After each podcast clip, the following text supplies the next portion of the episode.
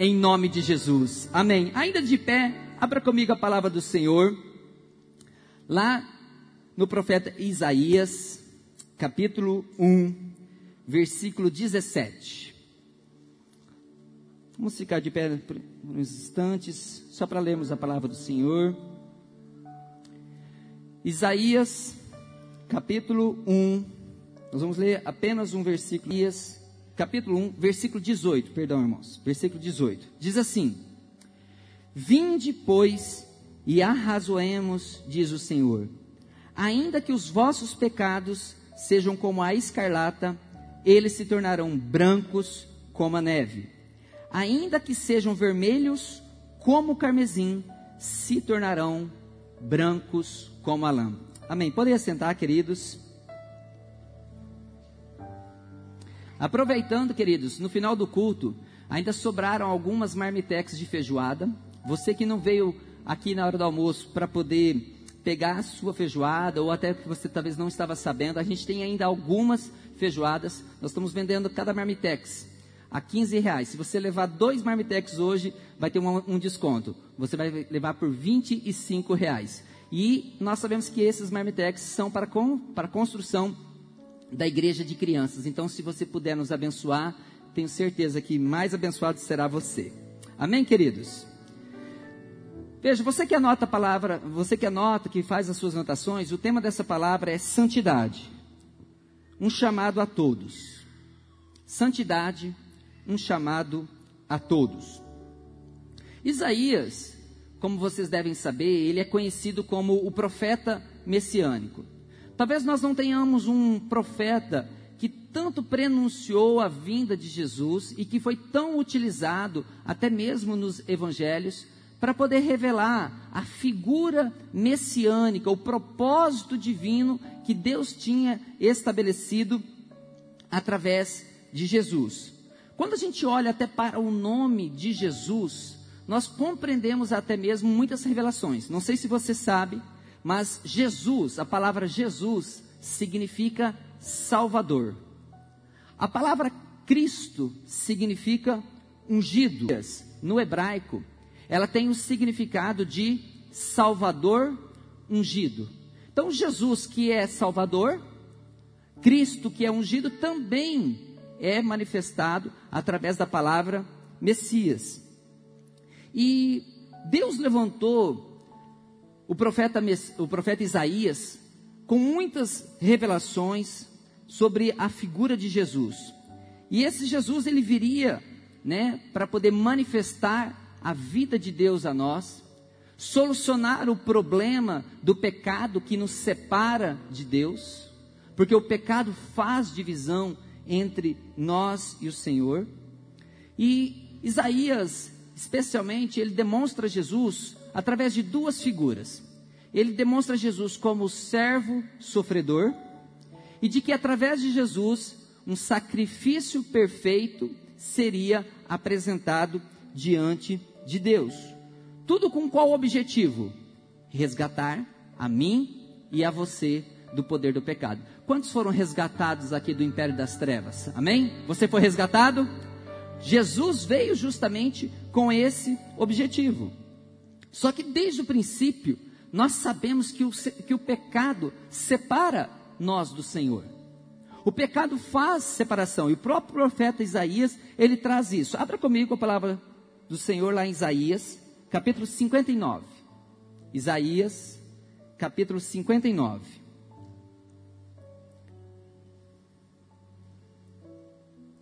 versículo 1.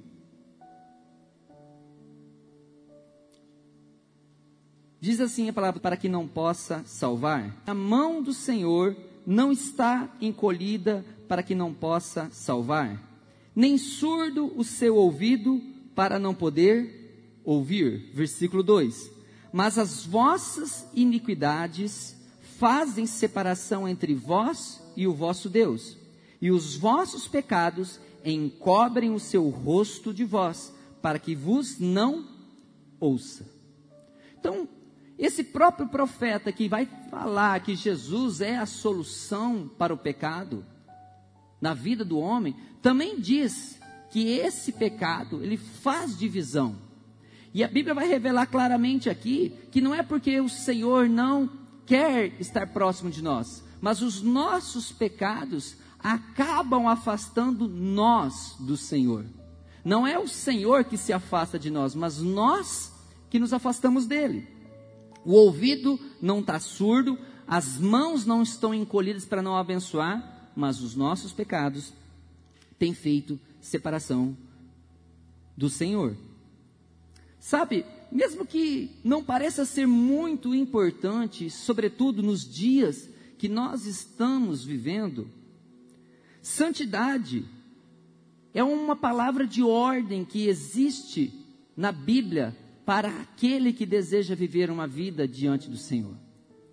Parece que algumas palavras elas acabam perdendo um pouco o sentido, saindo fora de moda, como a própria palavra santidade e o que, extra, o que, que há nela. Mas a gente tem que olhar precisamente para a Bíblia e compreender na Bíblia, por isso que é que Deus quer falar através dela a respeito desse tema. Por isso que eu dei até o título dessa palavra dizendo que santidade é um chamado para todos. É um chamado para a minha vida e para a sua vida. Não só para mim que estou aqui à frente ministrando, mas para, para você também, que está lá na sua casa, diante dos seus familiares, lá no seu serviço, lá na sua faculdade, em todos os lugares. Abra comigo, 1 Tessalonicenses, capítulo 5, versículo 4. Eu vou caminhar um pouco e vou deixar a própria Bíblia falar conosco nessa noite, de uma forma mais direta. Diga, abra comigo 1 Tessalonicenses, capítulo 5, versículo 4. Diz assim a palavra do Senhor: Mas vós, irmãos, não estáis em trevas, para que esse dia, como ladrão, vos apanhe de surpresa. Porquanto vós todos sois filhos da luz e filhos do dia. Não somos da noite nem das trevas. Assim, pois, não durmamos como os demais. Pelo contrário, vigiemos e sejamos sóbrios. Ora, os que dormem, dormem de noite, e os que se embriagam, é de noite que se embriagam. Nós, versículo 8, nós, porém, que somos do dia, sejamos sóbrios, revestindo-nos da couraça da fé e do amor, destinou para a ira, mas para alcançar a salvação mediante nosso Senhor Jesus Cristo, que morreu por nós para que vigiemos, quer durmamos, vivamos em união com Ele. O apóstolo Paulo, aqui nessa carta aos Tessalonicenses, ele está dizendo muito claramente: nós não fomos feitos para a noite, nós fomos feitos para o dia. E se nós estamos no dia, nós devemos andar então às claras, diante de todas as situações. Nós não podemos então deixar de vigiar e de sermos sóbrios em todo o tempo. Só que quando nós lemos ali Isaías capítulo 1, versículo 18, o Espírito Santo faz um convite a mim e a você, dizendo assim: olha, vinde, vinde e arrazoemos, ainda que os vossos pecados sejam como a escarlata, eles se tornarão brancos como a neve. Ainda que os nossos pecados sejam vermelhos como o carmesim, eles se tornarão brancos como a lã. O Espírito Santo está fazendo um convite a mim e a você. Porque a obra principal do Espírito Santo em nós é a santificação. E todos nós fomos chamados a enveredar por essa obra. Só que essa dimensão da santificação, ela tem duas, duas perspectivas. Uma perspectiva que vem de Deus e uma perspectiva do próprio homem. Uma perspectiva divina, sobrenatural, que independe de qualquer ação nossa, mas também uma reação, um comportamento que parte de nós. Todos nós fomos chamados para sermos santos, amém, queridos? Você foi chamado para ser santo? Todos nós fomos chamados para ser santos. Veja comigo Romanos, capítulo 1, versículo 7. Romanos, capítulo 1, versículo 7. A todos os amados de Deus que estáis em Roma, chamados para serdes santos. Avança comigo um pouquinho mais. 1 Pedro, capítulo 1, versículo 14. Hoje nós vamos andar um pouquinho pela Bíblia.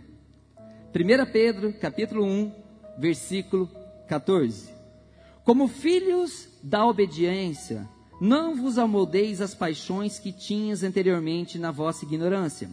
Pelo contrário, segundo é santo aquele que vos chamou, tornai-vos santos também vós mesmos, em todo o vosso procedimento, porque escrito está: sede santos, porque eu sou santo.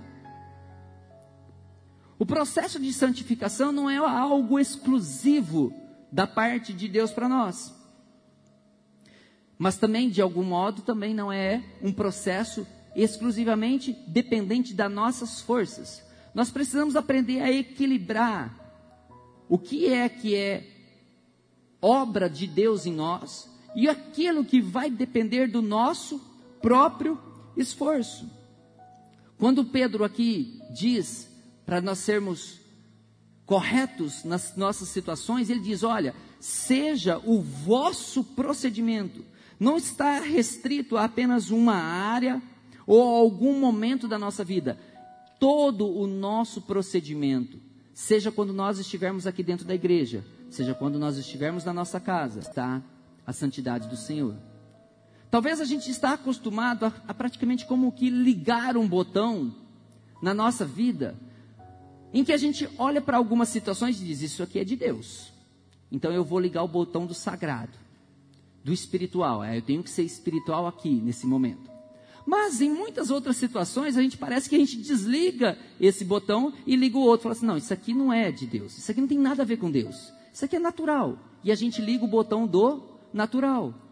Sabe, queridos, tudo que nós fazemos, se nós fazemos para a glória de Deus de fato, isso envolve santidade. Isso envolve a presença de Deus. É isso que Paulo também vai nos orientar. Nós sabemos que também, sem santidade, nós não podemos ver o Senhor. Abra comigo, Hebreus, capítulo 12, versículo 14. Hebreus, capítulo 12, versículo 14. Segui a paz com todos e a santificação, sem a qual ninguém verá o Senhor. E aí fica aquela grande pergunta: mas então, Robson, como que eu posso ser santo? Porque eu sou falho, eu tenho as minhas limitações, eu tenho as minhas dificuldades, não é todo o tempo que eu estou bem. E será que isso passa desapercebido aos olhos do Senhor, sem se importar conosco, sem levar em consideração que nós somos pessoas, seres humanos, que existe uma inclinação para o mal, para o pecado? Por que, que Deus está falando que eu preciso então ser tão santo se eu não consigo, no meu dia a dia, talvez, agir dessa forma? E claro, para nós sermos santos, a primeira coisa que nós precisamos é participar da natureza divina de Deus. Quando nós aceitamos a Jesus como Senhor da nossa vida, quando nós entregamos o nosso coração a Ele, a Bíblia diz que a partir daquele dia, a nossa natureza foi modificada, ela foi transformada.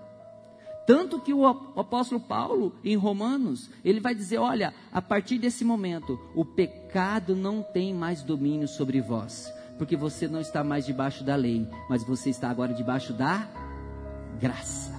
Da graça.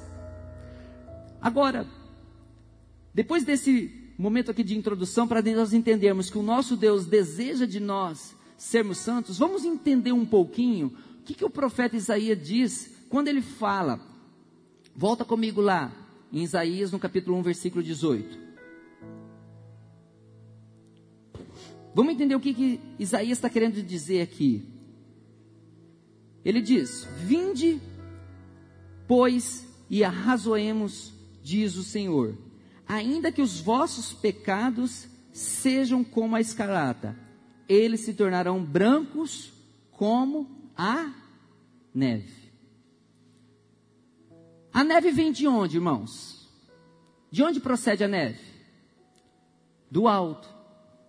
Então, Isaías está dizendo que o processo de santificação, em um primeiro momento, não depende de nós. Assim como a neve cai dos céus, sem nenhuma intervenção minha e sua, nem nós não podemos fazer ou deixar de fazer nada para impedir ou fazer necessariamente para que a neve caia dos céus. Então, a santificação, em um primeiro momento, ela vai proceder exclusivamente da parte de Deus, porque é a partir desse momento, sobrevindo a nós a neve que desce, os nossos pecados serão branqueados, apesar de eles serem vermelhos como a escarlata. A neve, ela independe da nossa vontade para cair. E mais, a neve, a neve, ela tem a capacidade também de mudar todo um cenário. Nós que somos de um país tropical, nós não estamos acostumados com a neve. Né? Nós, eu nunca vi a neve ainda, eu ainda não tive essa oportunidade. Mas aqueles que moram nos países nórdicos, né, eles estão acostumados com a neve. Eles têm um período completo ali de verão, em que o cenário está muito verde, está muito legal, está agradável, mas do dia para a noite, de uma hora para outra, a neve pode cair e todo aquele cenário que antes estava verdinho, por exemplo, ele se torna branco. Queridos, quando Deus vem sobre a nossa vida, Ele está dizendo que do alto Ele vai derramar sobre nós de um poder para transformar todo o cenário da nossa vida. Aquilo que antes não era branco, a partir daquele momento se tornará branco. Se tornará completamente branco. E isso é completamente sobrenatural. Isso não tem a ver comigo e com você. Agora, quando nós desejamos ser usados por Deus, Deus primeiramente precisa transformar a nossa natureza, remover todo o pecado. Isso aconteceu também com o profeta Isaías. Abra comigo, Isaías, avance comigo um pouquinho aí para o capítulo 6, versículo 1. A gente conhece muito bem o chamado do profeta Isaías, que está aí no capítulo 6. Isaías, ele está ali diante do Senhor, mas antes de o Senhor o enviar, primeiro ele tem que transformar a natureza de Isaías. Diz lá, Isaías capítulo 6, versículo 1. No ano da morte do rei Uzias, eu vi o Senhor assentado sobre um alto e sublime trono, e as abas de suas vestes enchiam o templo. Serafins estavam os seus pés, e com duas voava. E clamavam uns aos outros, dizendo: Santo, Santo, Santo é o Senhor dos exércitos. Toda a terra está cheia da sua glória. As bases do limiar se moveram à voz do que clamava, e a casa se encheu de fumaça. Versículo 5.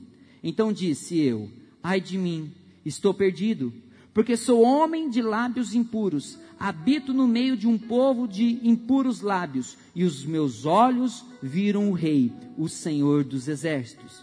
Então, um dos serafins voou para mim, trazendo na mão uma, uma brasa viva, que tirara do altar com uma tenaz. Com a brasa, versículo 7, tocou a minha boca e disse: Eis que ela tocou os teus lábios, a tua iniquidade foi tirada, e perdoado o teu pecado. E nós vamos perceber logo na sequência que então Isaías vai dizer: Senhor, né? Quem há de ir? Ele vai manifestar né, o clamor do coração de Deus, dizendo: Senhor, né, quem irá? Quem pode ir? Mas para que o Senhor enviasse Isaías a cumprir o chamado profético para a vida dele, primeiramente ele precisou remover a iniquidade. E eu pergunto: isso dependeu de alguma ação de Isaías? Isaías precisou fazer algo? Não. A Bíblia diz que Isaías viu a glória do Senhor.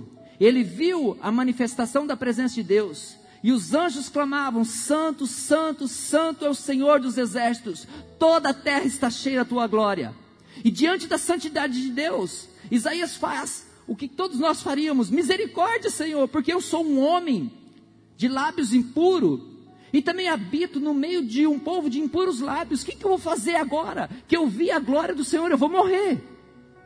Mas o Senhor diz: Não, peraí, teus lábios. Ele enviou o anjo até Isaías e tocou os seus lábios com uma brasa tirada do altar da presença de Deus. E a partir daquele momento, os lábios de Isaías estavam preparados para manifestar a glória de Deus. Assim como também na minha e na sua vida, Deus já tocou os nossos lábios para nós manifestarmos aquele que é o Rei dos Reis, o Senhor dos Senhores, Jesus, o Alfa e o Ômega. Você é um emissário, assim como Isaías também foi um emissário da parte de Deus para anunciar a vinda do Senhor. Nós estamos aqui hoje também anunciando a vida do Senhor, dizendo: olha, para alguns para alguns parece que está demorando, mas para nós não. Ele não tarda. Ele, ao contrário, ele é paciente porque ele quer alcançar a salvação de todas as pessoas. É isso que Deus está fazendo a parte de nós. Só que isso tudo não depende mesmo de nós. Não depende de mim, não depende de você, porque a santificação inicialmente não depende de nós. A Bíblia diz em Efésios, capítulo 2, versículo 8: Porque pela graça sois salvos, mediante a fé. E isto não vem de vós, é dom de Deus. E o versículo 9 completa, dizendo: Não de obras para que ninguém se glorie. E o versículo 10 diz: Pois somos feitura dele, criados em Cristo Jesus para boas obras, as quais Deus de antemão preparou para que andássemos nela. A graça um dia, meu irmão, minha irmã, se manifestou salvadora dos céus, não porque você fez ou porque você deixou de fazer, mas porque ele já tinha um plano para realizar através da sua vida. Você foi criado para manifestar a glória do Senhor. A Bíblia diz aqui no versículo 10: pois somos feitura dele, criados em Cristo Jesus para boas obras. Essa palavra feitura no grego significa poema. Essa palavra feitura, quando você olha no original, no grego, o significado dela literal é poema. Meu irmão, minha irmã, você é um poema da parte de Deus para manifestar a glória dele aqui nessa terra. Você foi destinado, você foi destinado para boas obras que ele de antemão preparou para você, para que hoje você andasse nelas. Se de um lado nós temos uma intervenção sobrenatural, como a lã, como a, a neve que cai dos altos céus, Isaías agora começa a dizer também que não depende só de Deus. Abra comigo novamente em Isaías capítulo 1, versículo 18.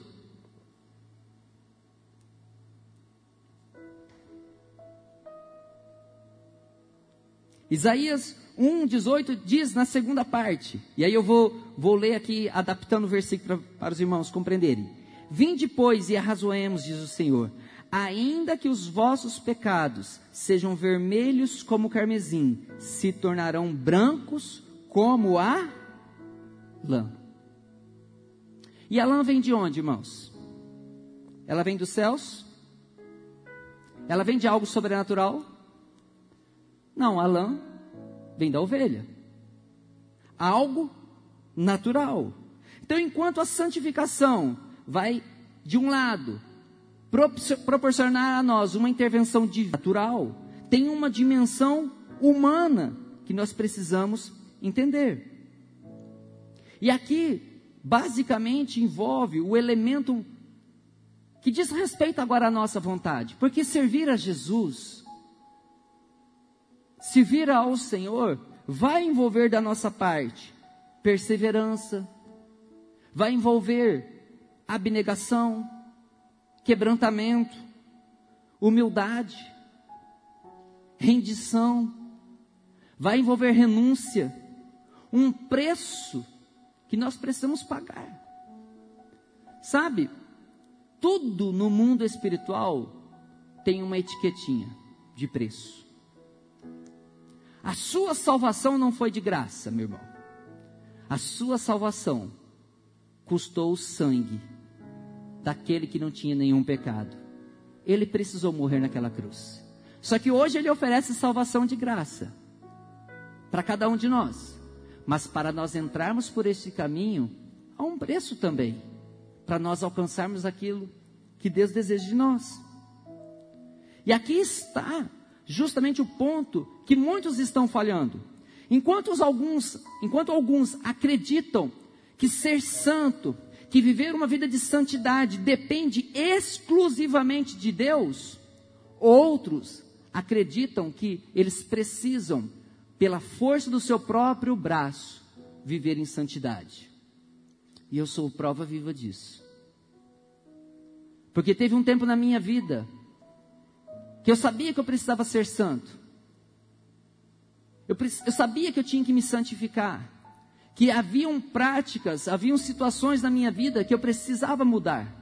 Mas eu não conseguia mudar. Então, eu, se nós fôssemos né, assim, né?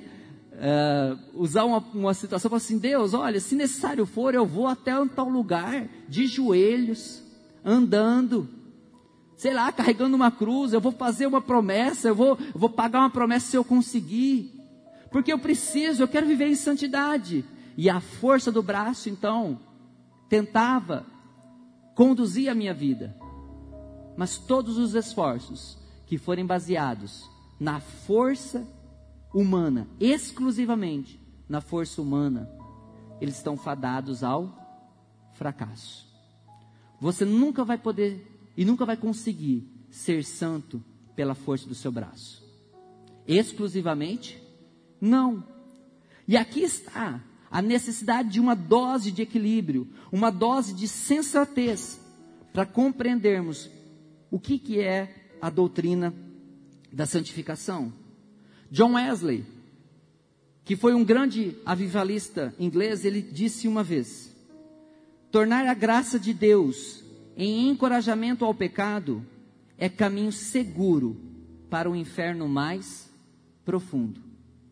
Então, se não depende da força do meu braço, se depende completamente da, do, de Deus, então o que, que eu posso fazer? E aí que está, nós não podemos transformar a graça de Deus como uma desculpa para continuarmos na nossa vida de pecado. Nós precisamos entender de uma vez por todas: não há santidade sem luta. A Bíblia diz que o reino dos céus, ele é tomado a esforço. E isso está desde o início. Abra comigo Gênesis capítulo 4, versículo 6. Aquele episódio de Deus com Caim e Abel é muito claro para nós que existe uma luta, existe uma adversidade, existe uma oposição. Gênesis 4, 6 diz assim: Então lhe disse o Senhor, Deus estava dizendo a Caim: Por que andas irado? E por que descaiu o teu semblante? Se procederes bem, não é certo que serás aceito? Se todavia procederes mal, eis que o pecado jaz à porta o seu desejo será contra ti, mas a ti cumpre dominá-lo. Deus está falando para Caim: Caim, olha, o pecado sempre vai bater a sua porta, o pecado sempre vai estar diante de você. O seu desejo será contra ele, mas compete a você agora dominá-lo. Então vejam, compreenda que aqui nós temos de entender que a santificação, como o próprio profeta Isaías está demonstrando, não depende somente de Deus, mas também depende de uma ação nossa. Assim como a neve cai dos céus e transforma todo o cenário, e isso não depende de nós, nós agora temos de encarar a realidade e sabemos que nós temos que lidar diretamente com o pecado. Assim como Deus falou para Caim: Caim, o pecado vai bater a sua porta. O seu desejo será contra ti, mas a você cumpre dominá-lo. E sempre o diabo está procurando uma situação favorável. Sempre o diabo vai aparecer na minha vida e na sua vida nos momentos de maior, talvez, fragilidade, nos momentos de maior debilidade, porque ele sabe o momento certo de nos atacar. Veja 1 Pedro, capítulo 5, versículo 8. 1 Pedro, capítulo 5, versículo 8. Sede sóbrios e vigilantes, o diabo, vosso adversário, anda devorar. O diabo está à nossa procura. Como o leão, ele está rugindo ao nosso redor. Procurando uma brecha, procurando uma situação, procurando uma oportunidade para nos devorar. É muito engraçado, é muito interessante. Eu gosto muito de comparar, às vezes, situações em que a Bíblia relata o mesmo episódio em vários capítulos, em vários livros. E quando você olha lá em Mateus, no capítulo 4, a tentação de Jesus, quando então o diabo vai tentá-lo, lá em Mateus não há um versículo, não há um, um, uma menção bem interessante que existe em Lucas, no capítulo 4 também, no versículo 13. Depois que Jesus enfrenta todas aquelas três tentações, que envolviam justamente ele se curvar à vontade do diabo, Lucas 4,13 traz um relato dizendo o seguinte: Passadas que foram as tentações de toda sorte, apartou dele, apartou-se dele o diabo até momento oportuno. Em algumas versões vai dizer assim: apartou-se dele procurando uma ocasião favorável. Então veja, se até o próprio Jesus Posteriormente, seria tentado pelo diabo também em outras áreas. E mais, o diabo procuraria uma ocasião oportuna. É claro também, irmãos, que nós vamos ter situações em que podemos nos deparar com um episódio, um, uma situação ali oportuna para nós pecarmos. O diabo vai apresentar isso diante de nós. Mas aqui está o ponto que depende toda a nossa história, que depende toda a nossa vida que desejamos viver e construir. Nós precisamos enfrentar. Nós precisamos dominar o pecado na nossa vida. Não baseando na nossa força, mas contando com a força de Deus e contando também com a nossa própria força. A tentação, ela tem um caráter de provar a sua vida. Não provar a sua vida para que você peque. Não. A tentação tem a, a função de provar justamente a sua vida para saber se você vai obedecer ou não a Deus. Então, quando o diabo tenta a sua vida, claro que ele está cumprindo o papel dele, mas através daquela tentação, Deus está, sabendo, está querendo saber também da sua parte se você vai ceder ou se você, ou, ou se você sucumbirá.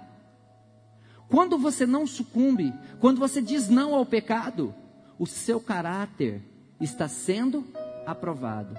E quanto mais aprovado ele estiver, mais fortalecido estará a sua vida em Deus. É a mesma coisa quando nós vamos à academia e nós estamos lá pegando os pesos. Claro, no início é muito difícil, doloroso. Mas na medida em que nós nos exercitamos, nos empenhamos, nos entregamos, resistimos e vamos lá e a gente dá todo o nosso gás.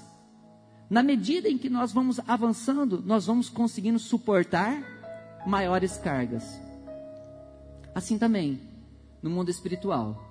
Às vezes, no início da sua conversão, o diabo mandava lá os, os demônios da, de, da, assim, de quinta categoria mas como ele está vendo que você está fortalecido no Senhor, que você está se empenhando cada vez mais no Senhor, ele não vai poder mandar mais esses demônios lá de quinta categoria. Ele vai ter que demandar de uma categoria maior. Porque na medida em que você cresce, a resistência também cresce. Mas chega um momento em que você vai perceber que Deus permitirá que você atravesse aquela circunstância sem ser atingido, sem sofrer nenhum abalo, para a glória dele. Mas a gente precisa tomar cuidado, muito hoje em dia, com o relativismo. Não sei se vocês conseguem entender isso, eu já até ministrei um pouco sobre essa situação. Nós, nós como igreja, nós precisamos estar muito atentos a tudo o que está acontecendo. O marxismo cultural tem tentado entrar nas nossas vidas, sobretudo com o relativismo. Só que nós, como igreja, nós devemos saber que o pecado é pecado e continuará sendo pecado, independente das situações. Pouco importante se hoje determinados hábitos são tidos como avanço social, como modernização, não, agora é diferente. Nós precisamos nos atentar, porque o pecado continuará sendo pecado independente do que a sociedade diga ou do que a sociedade faça. Porque a Bíblia diz que este mundo ele jaz no maligno. E nós não podemos nos conformar a isso. Existe um, um homem que escreveu algo, e até eu vi o JB Carvalho falando esses dias, e eu quero aqui trazer para os irmãos. Ele diz assim: Vejo a revolução e a destruição da sociedade como a única solução. Uma transformação de valores em escala mundial não pode acontecer sem a aniquilação dos, dos velhos valores e a criação de novos. Veja, vou repetir. Vejo a revolução e a destruição da sociedade como a única solução. Como? Uma transformação de valores em escala mundial não pode acontecer sem a aniquilação dos velhos valores e a criação de novos. Isso ele está dizendo agora, mas Paulo, há dois mil anos atrás, ele já aconselhava Timóteo. Abra comigo, 1 Timóteo, capítulo 4, versículo 16. Existe, irmãos, uma sã doutrina que foi confiada à igreja, e a igreja é a portadora do evangelho da salvação. A igreja é a portadora da mensagem da eternidade. A igreja é a coluna da verdade. E nós precisamos preservar essa sã doutrina. Diz lá 1 Timóteo capítulo 4, versículo 16. Tem cuidado de ti mesmo e da doutrina. Paulo está dizendo a Timóteo: Timóteo, toma cuidado, porque as pessoas, o mundo, tentarão deturpar a doutrina, mas tenha cuidado. Avance um pouquinho, 2 Timóteo, capítulo 4, versículo 3, agora, 2 Timóteo, capítulo 4, versículo 3. Pois haverá tempo em que não suportarão a sã doutrina. A sã doutrina, irmãos. A santa doutrina. Pelo contrário, cercar-se-ão de mestres segundo as suas próprias cobiças. Cobiça é desejo, vontade. Então veja, pelo contrário, cercar-se-ão de mestres segundo as suas próprias cobiças, como que sentindo coceira nos ouvidos. Sabe, irmãos, a sã doutrina nos ouvidos de algumas pessoas, ela causa coceira.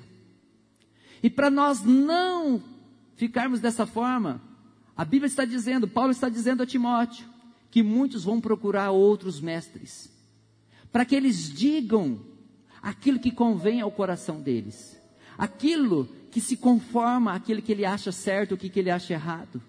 Mas não, Paulo está dizendo a Timóteo: Timóteo, toma cuidado, toma cuidado, porque haverá um tempo em que as pessoas não suportarão a sã doutrina. Falar de santidade, falar de pureza sexual, falar de vida de integridade hoje em dia, irmãos, é contra tudo aquilo que a sociedade diz, contra os valores que são pregados. Quando a sociedade diz, você é o que você deseja ser. Os padrões sociais não podem determinar quem você é. Tome cuidado. Se isso pode não ser uma corrupção da sã doutrina de Deus para a igreja e para aqueles que querem ir para o céu. Nós precisamos entender. Sabe, irmãos, Deus não muda. Pureza, santidade, quebrantamento, humilhação, integridade, são coisas que Deus não abre mão. E você pode estar brincando com fogo. Você pode estar brincando com aquilo que pode te levar para o inferno. Mas você está ouvindo vozes. Não, mas, mas fulano de tal diz que isso pode. Aqui, que, qual o problema? Irmãos, a gente vai encontrar vozes que vão dizer justamente aquilo que, nós queremos ouvir. Mas a grande questão é: você quer ouvir o que você quer ouvir ou você quer ouvir aquilo que você precisa ouvir?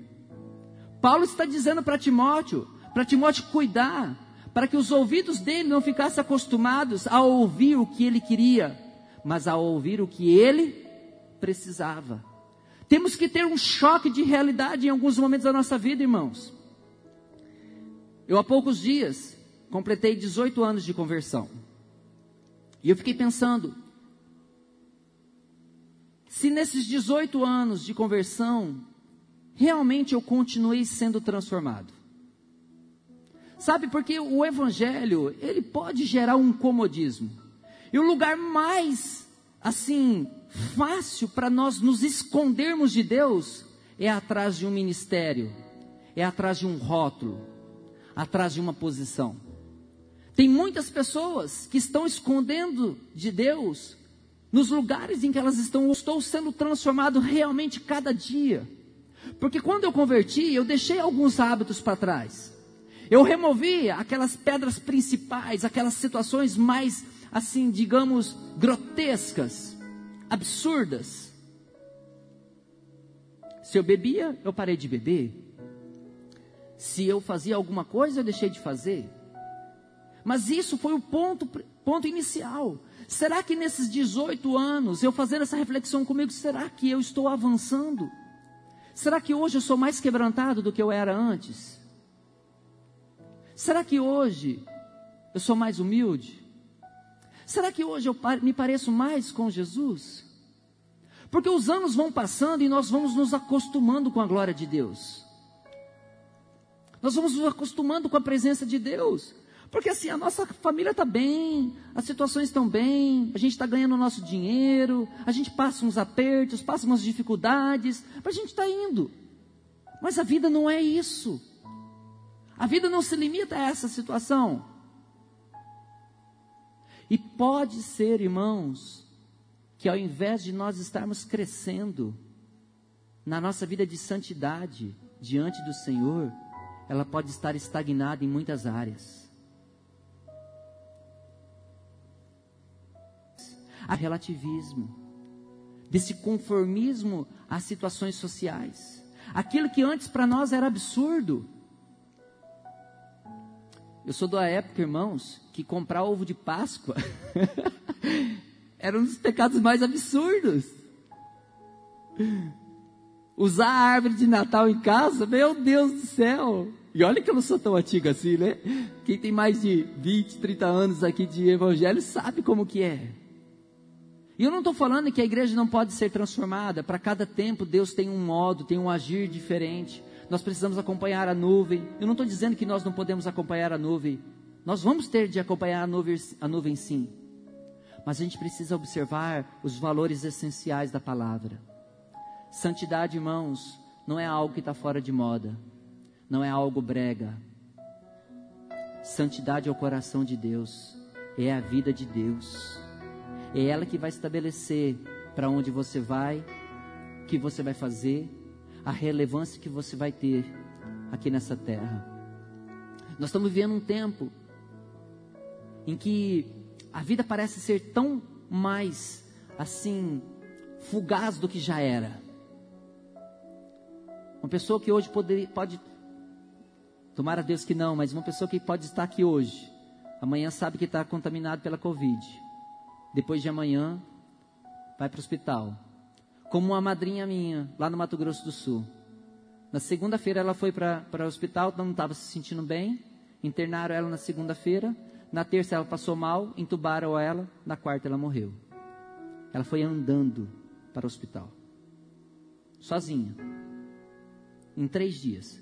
Eu nem sabia que ela estava internada. Que nós, como o Tiago diz, tão assim, a gente tem sentido o peso de que nós, como Tiago diz, a vida é como se fosse uma fumaça.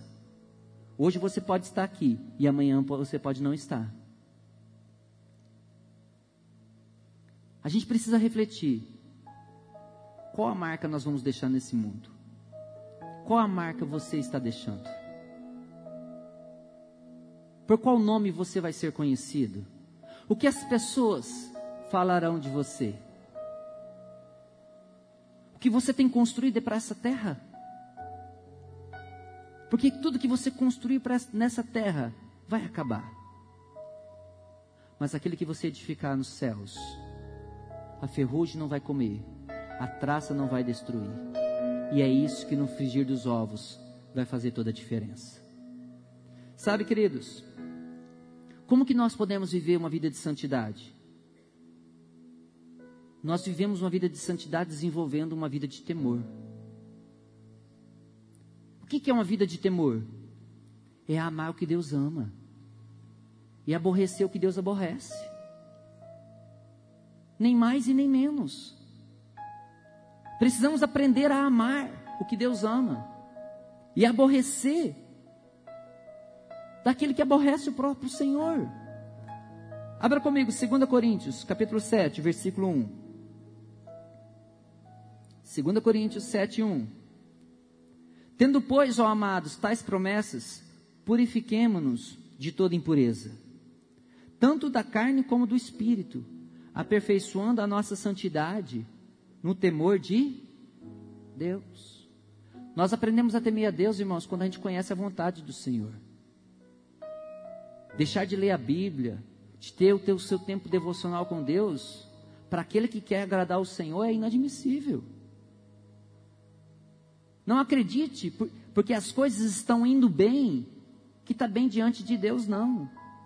Não confunda bênção de Deus com aprovação. Deus abençoou demais Israel, mas aquela geração foi reprovada. Não confunda na sua vida bênção com aprovação. Porque você pode estar sendo muito abençoado, e Deus vai abençoar, porque a essência de Deus é bênção. Mas ser aprovado é outra coisa. Israel foi aprovado. Toda aquela geração, exceto Caleb e Josué, morreu no deserto e não entrou na, na terra prometida. Apesar de terem vistos os maiores milagres que até hoje nós contamos para os nossos filhos, contamos para as pessoas. Eles não foram aprovados, mas foram abençoados. Sabe? Adote comportamentos novos. Mude o seu estilo de vida. Abra comigo Efésios capítulo 4, versículo 20. Efésios capítulo 4, versículo 20. Nós vamos ler alguns versículos. Vamos deixar a Bíblia falar conosco nessa noite. Diz lá, Paulo falando aos Efésios: Mas não foi assim que aprendestes a Cristo, se é que de fato tendes ouvido e nele, nele fostes instruídos, segundo é a verdade em Jesus no sentido de que, quanto ao trato passado, vos despojeis do velho homem que se corrompe segundo as concupiscências do engano, as vontades, e vos renoveis no espírito do vosso entendimento, e vos revistais do novo homem criado segundo Deus em justiça e então procedentes da verdade. Por isso, deixando a mentira, fale cada um a verdade com o seu próximo, porque somos membros uns dos outros. Irai-vos e não pequeis. Não se põe o sol sobre a vossa ira, nem deis lugar ao diabo. Aquele que furtava, não furte mais. Antes trabalhe fazendo com as próprias mãos o que é bom, para que tenha com que acudir ao necessitado. Não saia da vossa boca nenhuma palavra torpe, e sim unicamente a que for boa para edificação, conforme a necessidade, e assim transmita graça aos que ouvem.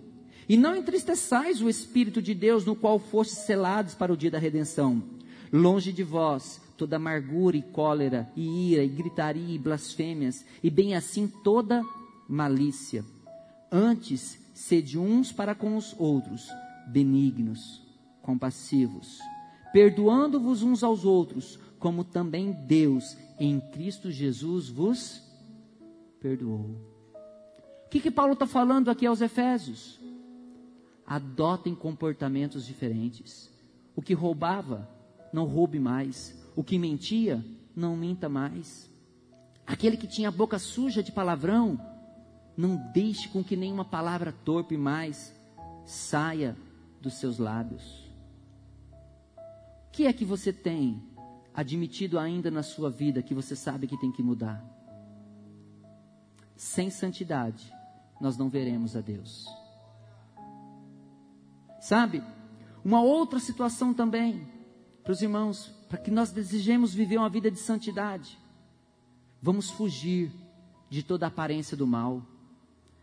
1 Tessalonicenses 5, 22, Paulo está ensinando aos Tessalonicenses. 1 Tessalonicenses 5, 22. Abstende-vos de toda forma de mal. Algumas versões vão dizer para nós nos abstermos de toda aparência do mal. Irmãos, não precisa ser mal, basta ter aparência. É como o um casalzinho de namorados que vai dizer assim: não, Robson, a gente estava lá naquela rua, escondida, escura, mas assim, a gente só estava conversando. Um casal, dentro de um carro, numa rua escura, necessariamente, podem estar fazendo algo que não deveriam fazer? Não. Mas tem aparência, irmãos, de mal? Fuja da aparência do mal. Fuja da aparência do mal. Paulo está dizendo aqui, ensinando para nós, igreja, coluna da verdade, baluarte da justiça, firme fundamento da manifestação da glória de Deus aqui na terra. Vamos fugir de toda aparência do mal. Mas não basta apenas isso. Nós precisamos também consolidar amizades e estreitar relacionamentos para nos ajudar a mantermos santos. 1 Coríntios 15, 33 diz: 1 Coríntios 15, 33 diz: Não vos enganeis, as más conversações, e em algumas versões dizem, as más companhias corrompem os bons costumes. Meu querido, minha querida, se os seus melhores amigos que mais te influenciam não compartilharem dos mesmos valores que você deseja para a sua vida, eles não deveriam ser seus amigos. Porque amigo é aquele que influencia a nossa vida. Entenda isso. Não estou dizendo que você não deve compartilhar com eles de momentos, estar com eles, mas amigos não. Porque as más conversações, as más companhias corrompem os bons costumes. Desde quando eu converti há 19 anos, Deus deu graça, 18 anos, Deus deu muita graça, porque como eu havia mudado do Mato Grosso do Sul para cá, então não tinha amigos aqui em Campelo. Eu tinha um ano meio aqui em Campo Belo. Mas desde a minha conversão, os meus melhores amigos, que até hoje frequentam a minha casa, são pessoas da igreja. Não que eu não tenha amigos, não que eu tenha pessoas com quem eu me relacione fora do ambiente da igreja, é óbvio. Eu não quero ser sal onde já há sal. Eu não quero ser sal dentro de um saleiro. Eu quero ser sal onde há podridão. Porque é o sal que impede a podridão de avançar. Então eu tenho relacionamento sim com outras pessoas. Sou, mu sou muito mais amigo delas do que elas são minhas amigas. Porque eu estou ali para poder influenciar. Mas eu tenho cuidado com quem eu ando. Eu não ando com qualquer pessoa. Não porque eu sou melhor.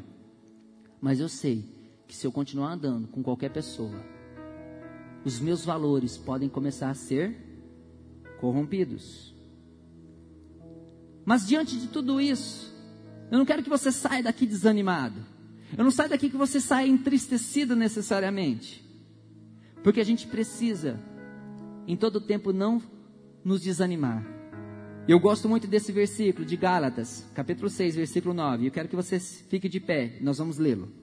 Gálatas 6, 9.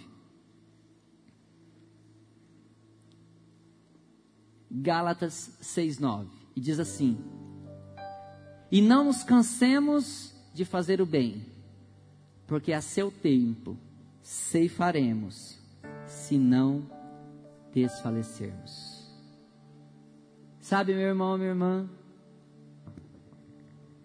nós não podemos nos desfalecer e nos desanimar dificuldades. E nós não somos melhores ou piores. Paulo também enfrentava uma situação, situações muito também assim alarmantes. A igreja de Corinto, Paulo chegou lá, a igreja de Corinto tinha um cara que era filho do pai, filho de uma pessoa e ele estava dormindo com a madrasta dele. Sabe, a igreja de Corinto tinha muitos problemas, gente imatura, gente falando que Paulo era mais, que Pedro era mais, sabe, com muitas dificuldades. Mas Paulo está falando, por exemplo, aqui aos Gálatas, a gente não pode desanimar, porque ao tempo certo nós ceifaremos. Santidade, irmãos, não é algo colateral no processo. Santidade é a essência de Deus. Ele é santo. E por isso nós precisamos também ser santos. Nessa noite, acredite, Deus já derramou de uma provisão de vida sobre a sua vida, sobre o seu coração, para te tornar santo. Assim como a neve cai dos céus, tem neve dos céus caindo sobre a sua vida e mudando todo o cenário. Mas da mesma forma agora, Deus quer transformar a lã vermelha em uma branca lã agora. Mas isso precisa do nosso esforço, precisa da nossa posição. Eu queria que você colocasse a mão no seu coração e você começasse a orar ao Senhor e pedisse para Ele que você fosse transformado. Quais são os hábitos? Quais são os comportamentos que a partir de hoje precisam ser mudados? Assim como Deus disse, você vai ser tentada, minha irmã. O pecado vai rondar sua casa, vai rondar sua vida, mas compete a você dominá-lo. Não há tentação que não possa ser vencida. Não há tentação, não há nenhuma situação que nós em Cristo Jesus não possamos vencer. Deus não está falando que é para nós sermos santos, como Ele é santo, sem antes ter dado para nós a capacidade de nós vivermos em santidade. Deus tem essa provisão de vida para você nessa noite. Então ore agora enquanto nós vamos cantar essa canção. Comece a orar ao Senhor. Comece a falar com Ele em nome de Jesus. Em pedaços minha alma estava, mas posso agradecer.